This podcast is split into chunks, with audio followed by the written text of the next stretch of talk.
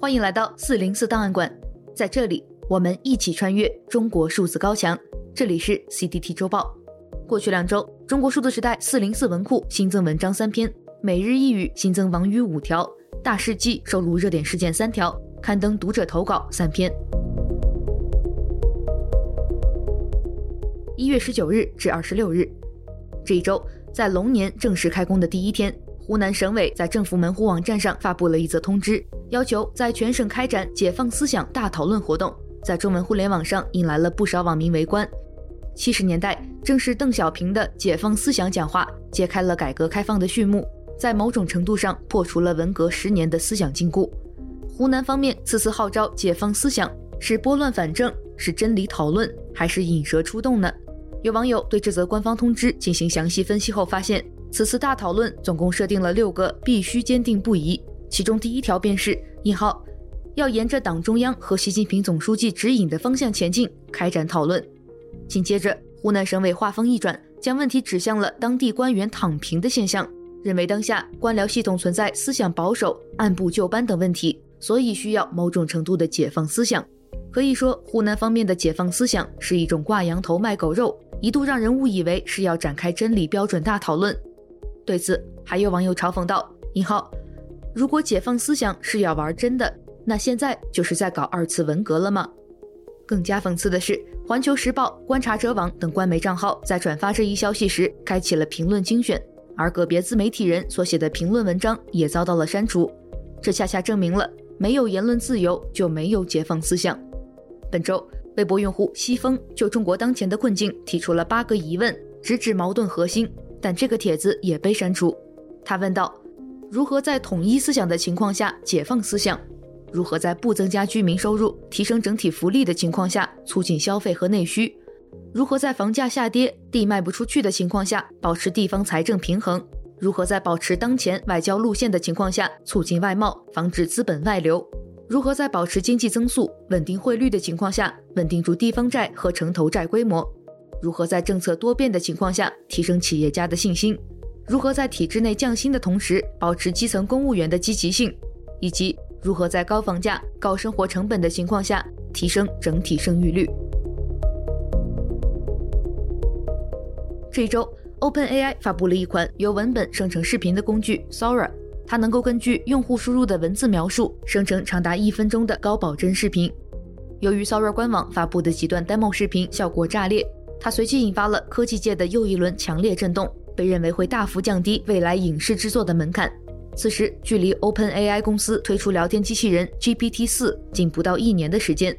一年中，各种 AI 绘画、AI 语音、AI 编程、AI 摄影应用不断出新，生成式人工智能的技术早已走上了快车道。早在2023年4月，中国国家网信办便拟定新规，对生成式人工智能进行管理。其中要求，人工智能生成的内容应当体现社会主义核心价值观，成为了最早一批出台人工智能相关约束法规的国家，在管理创新方面可谓遥遥领先。同样在二零二三年四月，百度公司宣布通过最新的人工智能技术，已经可以对百度贴吧中的违规内容进行有效识别，使其成为一个正能量加速器。两个月后的二零二三年六月。三六零集团创始人周鸿祎声称，该公司已经开发了一个基于人工智能技术的敏感内容多级过滤和审核体系。从对人工智能这一前沿技术的利用来看，中国已再度将其变成了庞大数字集权主义的组成部分。在此过程中，也有不少网民感叹，引领技术变革的原版 AI，比如 ChatGPT、Copilot、Midjourney、Bard 等等，均无法在中国大陆使用。而对于即将正式开放的 Sora，唯一能确认的就是在中国用不了，这也让世界和中国的科技生态出现了不同方向的演化。在前者不断催生出更加高效的创新和应用时，后者则成为了网络诈骗、套路课程的温床。那么，在人工智能这个技术领域，中国又该如何在无法催生创新的前提下进行追赶呢？在近日的一次采访中，三六零周鸿祎给出了一个让人啼笑皆非的答案：引号。Sora 的技术路线如果被开源，国内将很快赶上。这大概也为未来中国弯道超车指明了方向。如网友评论：“国外一开源，咱们就创新。”在官方严厉警惕技术创新的大背景下，中文互联网对于 Sora 的关注度好像不是太高，相关话题最高仅冲上了微博热搜榜第十三名，其热度甚至不如小学生晴朗丢寒假作业事件，以及本周在微信等平台私下疯传的上海女教师出轨十六岁学生事件。同期，也有不少网民对于已经持续多日的贵州山火无法得到足够关注度而感到愤怒。本周，央视网意外下场，对新黄色新闻泛滥现象进行痛批。这里的“黄色新闻”是新闻史上的一个专有名词，指为迎合读者而内容肤浅、缺乏水准的报道。然而，有网友指出，喉舌媒体没有指责该现象的资格，因为我们所面临的低质新闻反噬，更多是一种舆论管制的结果。有很多具有公共价值的新闻足以引爆热搜，但关键是他们让发吗？一周见读。二月二十日，美国国会美中经济与安全评估委员会发布了一份报告，详细评估了包括散布虚假信息在内的中国审查制度，指出在部分美国公司的帮助下，中国审查制度正在向海外蔓延，影响着全球信息环境，并对美国的利益构成重大挑战。请见本周发布的 CDT 报告会，得益于美国公司的帮助，中国审查制度正在走向世界外二篇。近日，媒体新浪科技发布了一篇文章，指出在小红书等中国社交媒体平台上，出现了很多挂羊头卖狗肉的企业，他们表面上是咨询服务公司，而背地里这些公司的主营业务是操纵工作买卖。在青年就业持续艰难的大环境下，很多年轻人开始通过花钱购买一份工作。这篇文章疑似因为涉及就业难问题而遭遇审查被删除。我们在本周的四零四文库选读栏目中，对我在小红书上花巨资买工作这篇文章进行了选读。胡慧是吉林省长春市的应届硕士毕业生，而他的职业规划是留在本地的一所民办大学做教师。他讲述了一段自己的亲身经历，在校招之际多次面试失败，无意间他在小红书上发现了一份招聘简历，上面公布的竟然是他刚刚面试完的岗位。与该人力资源公司沟通后，他面试的岗位售价为十四万元，这令他心灰意冷。原来面试没用，花钱买才管用。我会说道：“稳定的工作对我们这些普通学生来说，哪有不花钱的？”而胡慧的室友也早早意识到买工作才是正道，他选择远走他乡，在海南打工赚钱，争取早日攒够三十万，回家乡买一份稳定的工作。这样的观念和需求催生了一条产业链，在小红书等社交平台上，很多公司都是挂羊头卖狗肉。新浪科技以求职者的身份问询了多家公司。一家人力资源公司吉林省新帅人力资源的工作人员表示，不同的岗位都被标好了价码，康师傅等大型民企岗位的价格在八千到一万元不等，一汽、红旗等国企岗位的价格在二十万元不等，有编制的央企岗位标价为四十五万以上。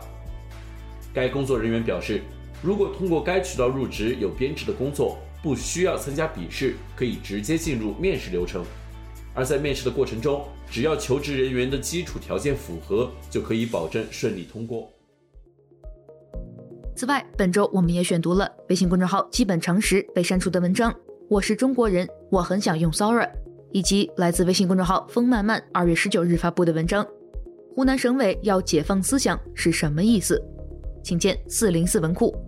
你在各方面都坚定不移了，还怎么解放思想？外二篇。一周惊奇。二月十九日，由新华社主办的时政党刊《半月谈》发文揭露了一些地方的农业实验田测产造假现象，高产数据你追我赶，各种记录不断刷新。今天这里水稻亩产一千两百公斤，明天那里就能突破一千三百公斤。农业实验本是一种严谨的科研手段，一测就破纪录的怪象从何处泛起？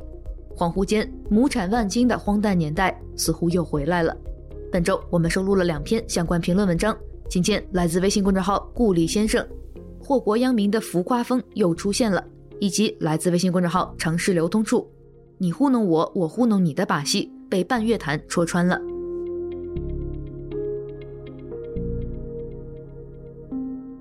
一周讽刺，春节期间，一段女子感慨回乡发现大家消费升级的视频走红网络，相关微博话题“大城市消费降级，小城市消费升级”引发关注。因为我老家是一个人口不足四十万的一个江西的小县城，我一直觉得它是一个经济落后、生活水平低下的贫困县。直到这次过年回家，我才发现人家县城的日子过得比我在海淀过得好多了。留在县城的同学，有的开上了宝马，有的住上了大别墅，还有的呢继承了家里一千多平方米的鱼塘。听说我从北京回来啊，都特别的羡慕我，就觉得小县城的生活太无聊了，五点就下班了。我也不知道他们羡慕我什么啊，可能羡慕我除夕晚上九点还能和同事一起加班吃饺子，以及冬天挤地铁的温暖吧。所以有的时候还真别嫌弃生活在县城的人，可能人家虽然拿着月薪三四千的工资，但人家的消费水平、生活水平比在大城市的打工人高多了。能留在大城市不是本事，能在小地方每天吃着车厘子，买着一两千的衣服，那才是真牛逼。二月二十二日，知乎网友龙战于野从城投债角度谈到了对这起热门事件的观察。他写道：“这恐怕是春节期间最有意思的热门视频。女生在北上广深一线城市打拼，住鸽子笼，节衣缩食，生活拮据。过年回老家县城，发现人人盖别墅，开奔驰宝马，几千块钱的大衣随便下单，周周开车到省会 Sam's Club 采购龙虾，结果直接破防了。”县城的财富全是靠无休止的城投债借来的。当这个女生在北上广深靠劳动和脑力赚钱的时候，他们江西、贵州、云南老家的密密麻麻的小县城已经借出来天量城投债，一个个项目开工上马，从项目方到包工头，再到上游建材设备，这几年全都赚翻天了。那么这些借来的钱都花完了，以后谁来还呢？县城没有钱，就去找省里。省里没有钱，就去找中央财政发特殊融资债券，最终中央财政还是要靠未来北京、上海、深圳无数中小企业税、个税、增值税来贡献，最终这些成本还是要转嫁到这个女孩自己身上。请见相关文章。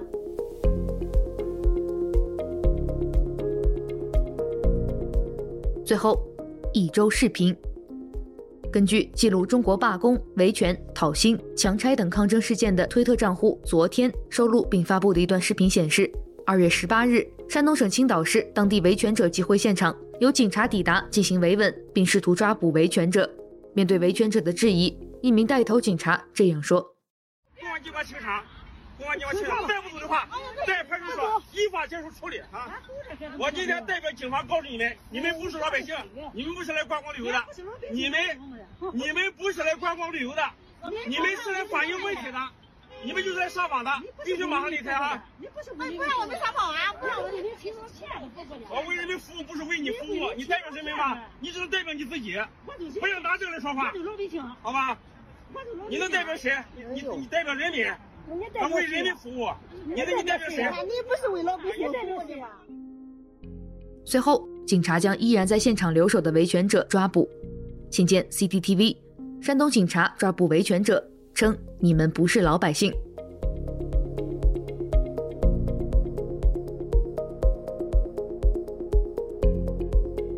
以上就是本期节目的全部内容。如果大家希望了解更多本期节目中提到的相关新闻事件或文章，欢迎点击节目简介中的链接，在中国数字时代网站阅读更多内容。中国数字时代 （CDT） 致力于记录和传播中文互联网上被审查的声音，以及人们与审查对抗的努力。欢迎通过电报 Telegram 频道向我们投稿，为记录和对抗中国网络审查做出你的贡献。投稿地址请见本期节目文字简介。阅读更多内容，请访问我们的网站 cdt.media。